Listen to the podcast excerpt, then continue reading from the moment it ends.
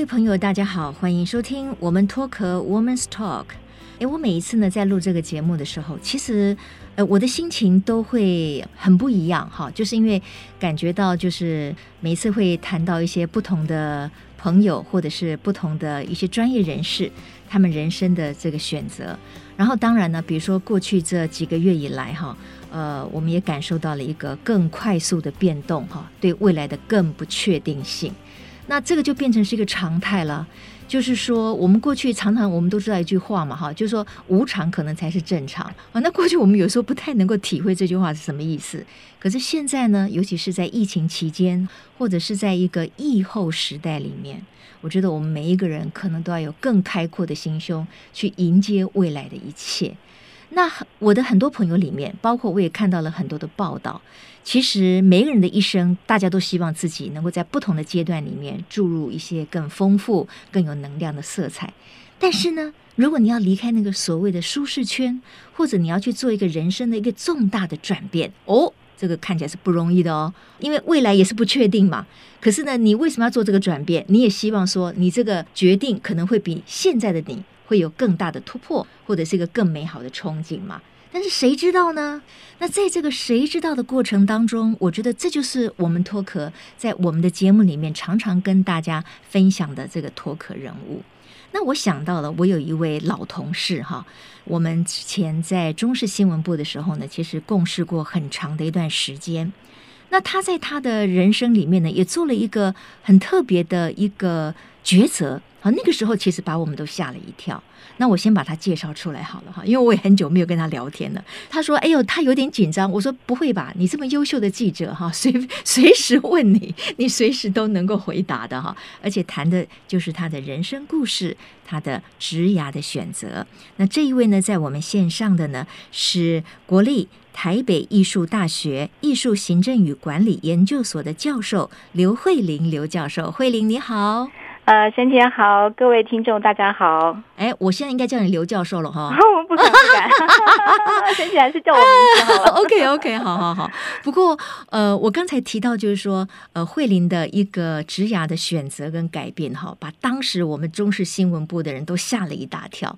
那我先说一下这个背景，因为刘慧玲，我相信很多的这个中视的以前的资深的观众朋友应该对她非常有印象，因为她不但是一个优秀的记者，她也制作很。很多的节目哈，呃，然后也是新闻的制作人啊，他的文笔层次，他的思维都非常的好，而且他得奖无数，所以呢，在我们新闻部的同事的眼里，他就是一个可以在新闻这条领域上呢走出康庄大道的这个媒体人。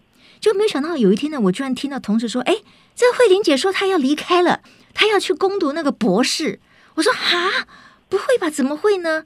攻读博士有那么好念吗？而且他现在的职业发展，我们都觉得很棒啊。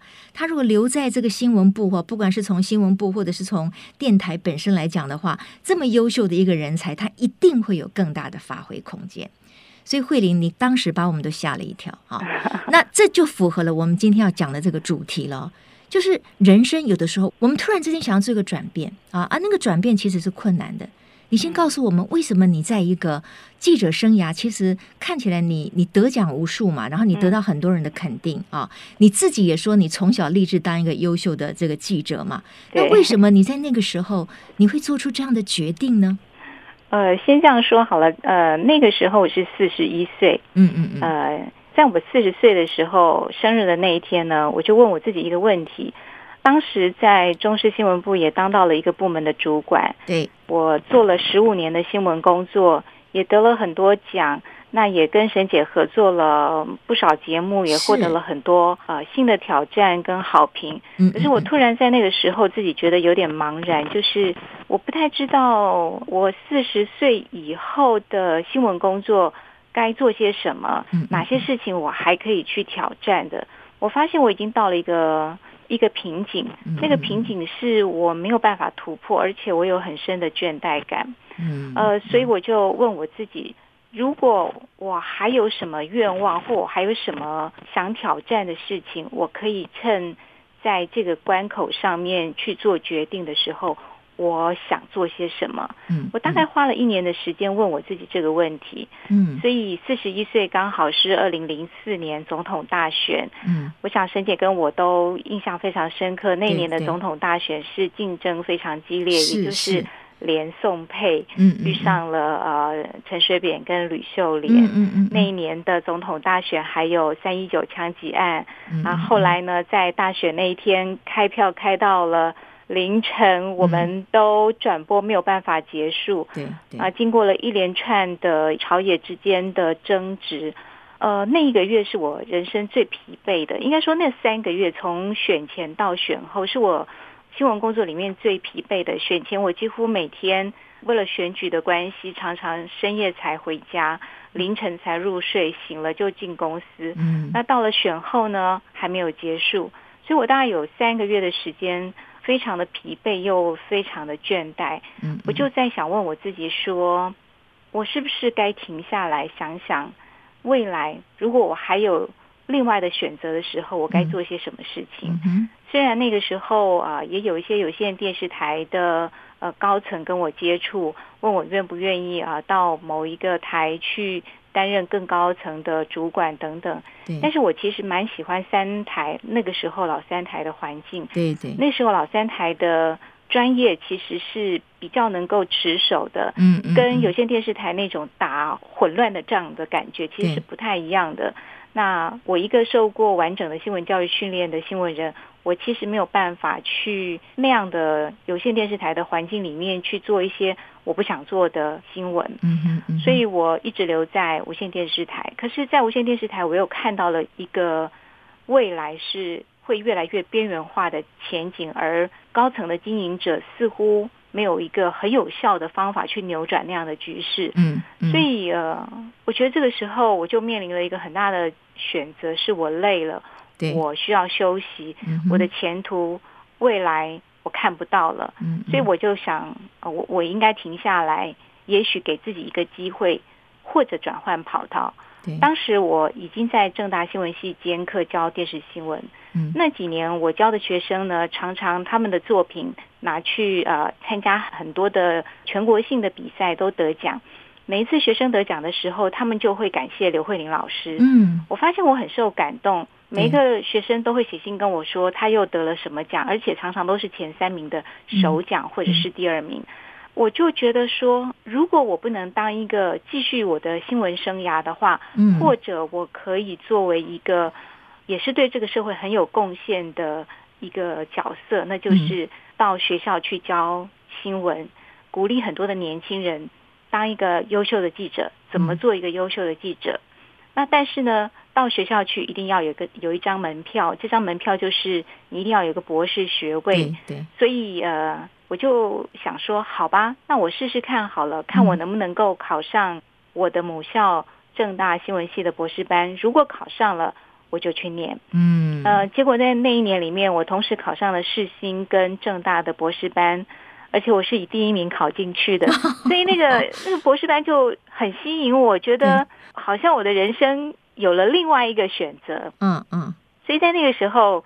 如果不是考上正大博士班的话，我大概不会有那么大的决心说我就不工作了。不做，因为正大的博士班有一个规定，就是你必须要两年不能工作。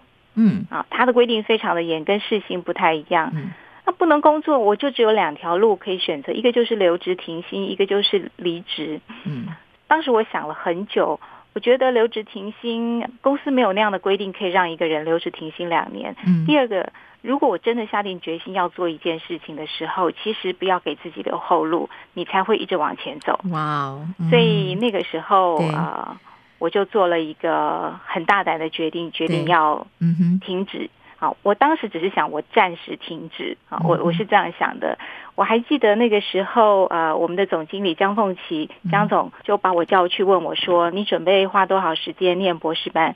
我说：“大概四到五年吧。”那他就帮我算一算我的薪水啊，加上一来一回，江总很会算这种 这个数字嘛。他说：“我跟你说，你这四五年的时间里面，你大概要损失一千万。你觉得你的人生值得这样做吗？”嗯嗯嗯。我记得我跟江总说了一句话哦，我说人生有很多事情不是用钱可以衡量的。嗯我觉得这件事情值得我去试一下。对，也许是当记者当久了，就非常喜欢去挑战自己看起来不太可能达成的事情。嗯，嗯，所以呢。我记得当时我讲了这句话之后，江总就知道他留不住我了，对，所以他就不再留我了。嗯嗯，所以呃。你就真的做了这么一个吓了我们一大跳的决 定，对对对。我想哦，各位听众哦，从刚才呃刘慧玲刘教授这一段叙述里面哈，可以非常清楚的知道为什么我说他就是一个非常优秀的记者跟媒体人哈。你看他在他的叙述里面，他其实是把他的整个的决定的一个过程哈，一个曲折、内心的挣扎，以及为什么会有这样的起心动念，都交代的非常的清楚。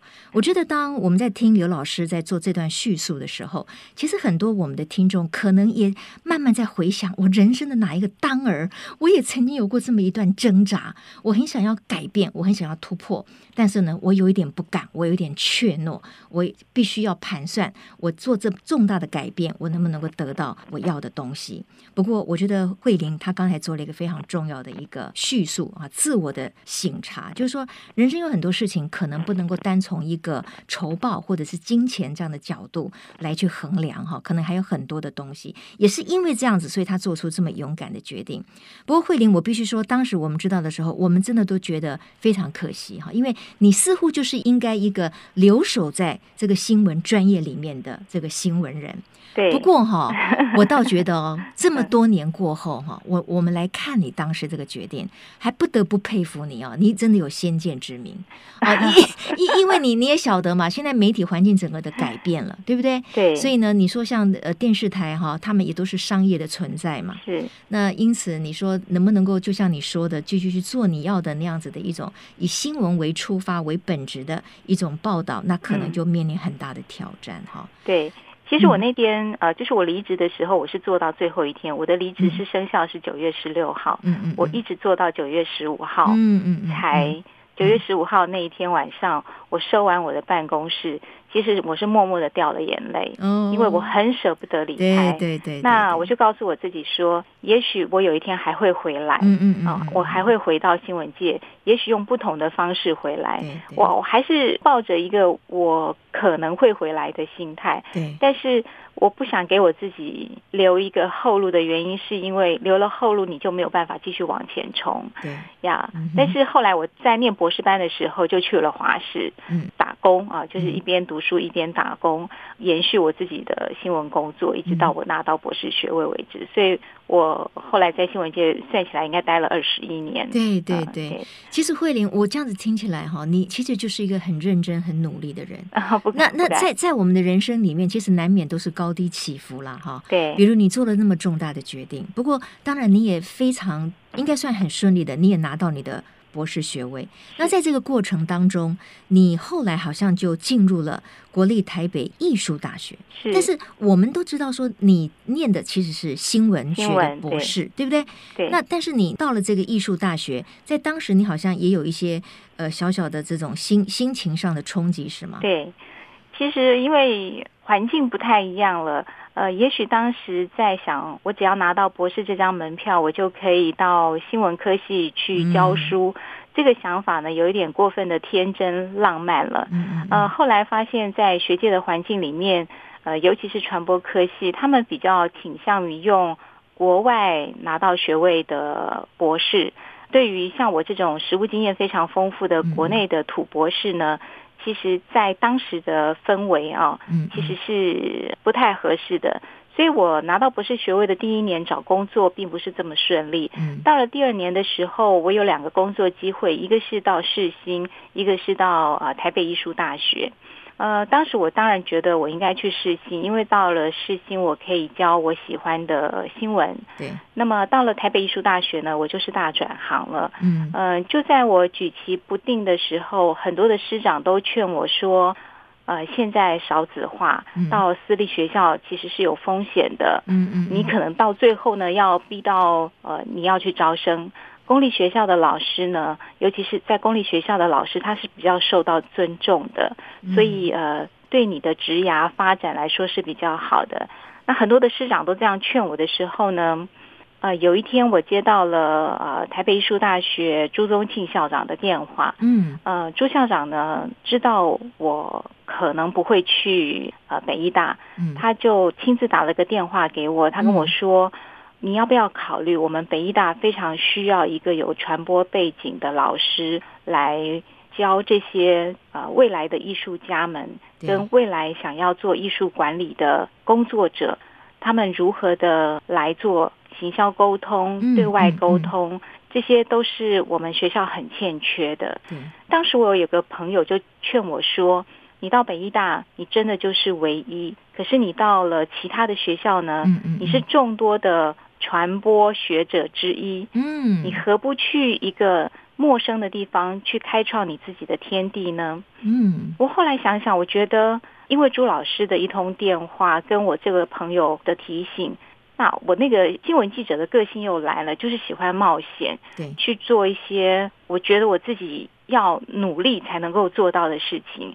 所以就在那种情况之下呢，我就决定要放手一搏，去一个大家都觉得很陌生，包含我自己都觉得很冒险的地方去重新开始。嗯，于是我就做了一个决定，就去了北医大。当然，我很感谢朱校长，因为如果他不打那个电话的话，我大概就是到了事情去了。对对对，哎，真的耶，我觉得。呃，这个慧玲呢，又又又告诉了我们在面临抉择时候，哈，你应该怎么样去思考，哈。因为如果你顺着大部分人的思维，你可能又走回了一条比较安全，但是是可能是比较老的路。对。那如果你自己有一个创建，或者你比较有勇气一点的话，你或许可以给自己开拓一片新的风景。那我知道，因为你你在我们这个中视新闻时代，你做了很多非常棒的这个报道哈。我刚才说那个刘慧玲老师。她在这个中视新闻部的时候得奖无数，那是真的哈。呃，比如说她得过，跟沈姐比起来 真的是差太多了。no no no no，真的，你看哈，她得过四次那个真虚白新闻报道奖。啊、哦，然后呢，还有一次，我觉得真的是在我们的这个新闻界呢，蔚为佳话，就是那应该是一九九一年的时候，你跟你的先生罗兆柱也是我们的同事啊，对啊，一个人是文字，一个人是摄影，你们搭档就拿下了那一年的金钟奖的最佳采访奖，我觉得真的是很棒啊。所以，当我们知道你要去转入这个学术界的跑道的时候，我们才会觉得说，真的也非常的舍不得。不过人生就是这样子了，我觉得勇于突破，其实你就会有看到另一片风景的可能。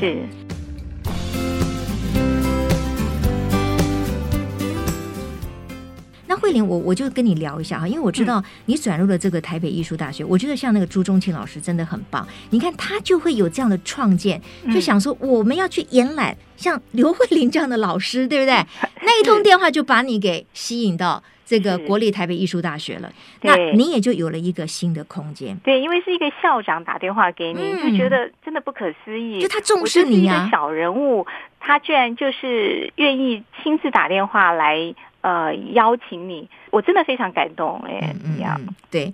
那事实上呢，你也用你过去在新闻界的你的专业也好，或者是你的思维也好，我知道，呃，这几年其实你也做了很多部跟社区营造有关的纪录片哦。这这个你你在当时新闻部的时候也是你的专长了哈。那我们来提一部好不好？就是那个，因为我知道你也是苗栗人是吗？对，我是苗栗人。苗栗那就是客家人。我们知道客家人都有所谓应景的这个拼斗的精神哈。是。那对于这个刘慧玲啊，我们在她的身上也看到了这样子不断前进的这个力量。那你你拍了一部就是《芦竹南》这部纪录片啊。那你要不要说一说为什么会有苗栗芦竹南这个纪录片？那你在这部片子里面好像是担任制作人嘛？这个机缘是什么？其实到北艺大开始教书的时候，我就不能教新闻，所以我一直维持着。我当时的初衷啊，就是我一定要对新闻教育有一些贡献，所以我一直在正大新闻系兼课，到目前为止还是这样子。嗯，因为我觉得这就是我当时给我自己的一个目标，啊，就是我一定要对新闻教育有所贡献。那在北艺大要教什么呢？大概就是教一些跟传播、跟公关、跟行销、跟沟通相关的课程。嗯，但是在艺术文化领域里面，这几年我们非常重视。把艺术带进乡村，特别是台湾有很多的城乡差距很大的地方、偏远的地方。特别在这几年呢，大家又谈到了所谓的地方创生跟社区营造，嗯，呃，能够对于偏远的乡村有很大的改变。所以我们在这个学校所讨论的就不是新闻该怎么样，而是文化应该怎么保存，嗯，艺术应该怎么样来帮助一个地区，除了保存文化之外，能够让它变成文创，变成能够有生机，能够有产值等等。呃，在这样的机缘之下呢，刚好朱宗庆老师有一个企业界的好朋友叫林光清啊，嗯，林光清是一个做陶瓷的企业家，他帮很多国际知名的一些品牌代工啊，嗯，那么他自己在台湾也创立了一个陶瓷的品牌叫瓷林，嗯，所以这个企业家呢，他是苗栗人。他家就住在卢竹南，在头份市的一个非常小的一个聚落。嗯，那在这个聚落里面，他家他是第六代啊，就是从大陆移民过来的第六代。那因为这个聚落在民国五十七年的时候，因为苗栗把这附近呢变成是一个工业区，所以都限建了。那也是因为限建的关系呢，就房子不能够重新的打掉，再盖更豪华的水泥钢筋等等，就非常意外的保存了五十几座的闽式的三合院或者是四合院。是，那他家是其中之一。那因为房子日久了，什么失修，所以他很想重新的去修建他的房子。嗯，于是他希望在这个过程当中能够拍一部纪录片。作为他的家族啊，他的家族繁衍下来已经到了第九代，有大概海内外两百多人。他希望给他的家族能够留作一个纪念。是。那当时呃，经过朱宗庆老师的介绍呢，他就跟我接触，希望我能够帮忙。所以人生很奇怪是，是我一直觉得我会回到。最终，最终最喜欢的专长就是用影像来说故事。是是。可是多年之后呢，因为这样的因缘际会呢，我又开始就是拍了这部纪录片。嗯。那因为拍这部纪录片呢，我们就大概花了近两年的时间去做田野调查，去了大陆，还回到他祖先的家乡等等，去把他如何寻根。如何的去重新的重建他的房子，嗯，那保存他的邻家的这个文化，嗯，啊，所谓的家族文化的这个整个的过程呢，把它拍成了一个一百分钟的纪录片，呃，就叫做《家在芦竹南》。嗯。那这部纪录片拍完之后呢，我们就在苗栗当地播放给所有的村民跟苗，我记得那一天。几乎苗栗县的校长们、中小学的校长们都来看，是是，呃，那就是大家都非常的感动。那我们在台北也播放了一个播映会，嗯，就是让有兴趣的朋友还有他的家族的朋友都来看，嗯，那这部纪录片呢就是这样完成了。那完成了这部纪录片的过程当中，因为我是苗栗人，也就会特别对苗栗一个小村落，嗯。他在这个地方的发展呢，就特别有了一份情感。对，于是我就在这个村子里面待下来，嗯，一直待到今年大概是第四年、第五年了。嗯，从二零一八年开始，我就协助他们引进一些艺术的资源，嗯，每年去举办一个元宵节的所谓提萝卜灯的活动啊，这是他们的传统，在元宵节的时候要提萝卜灯。那过去呢，他们就是很简单，就是提个萝卜灯，在晚上的时候做一些神教绕境。嗯。那从二零一八年开始呢，我们就呃朱宗庆老师的协助之下呢，我们就把这个活动变成真的是一个比较有艺术性的节庆活动。那我是二零一八年朱老师请我进来协助做一些行销的事情。二零一九开始呢，我就正式接手了这个。所谓的卢竹南好彩头艺术季的活动，帮他们做整个活动的策划，在艺文界我们把它叫做策展人。对啊、呃，所以每年我们就陪着这个村子来办这个活动，把这个活动变成是在苗栗地区呃很有指标性的活动。那村子里面的人呢，也因为这件事情开始觉得卢竹南原来他们是一个可以值得骄傲的地方，因为有很多人。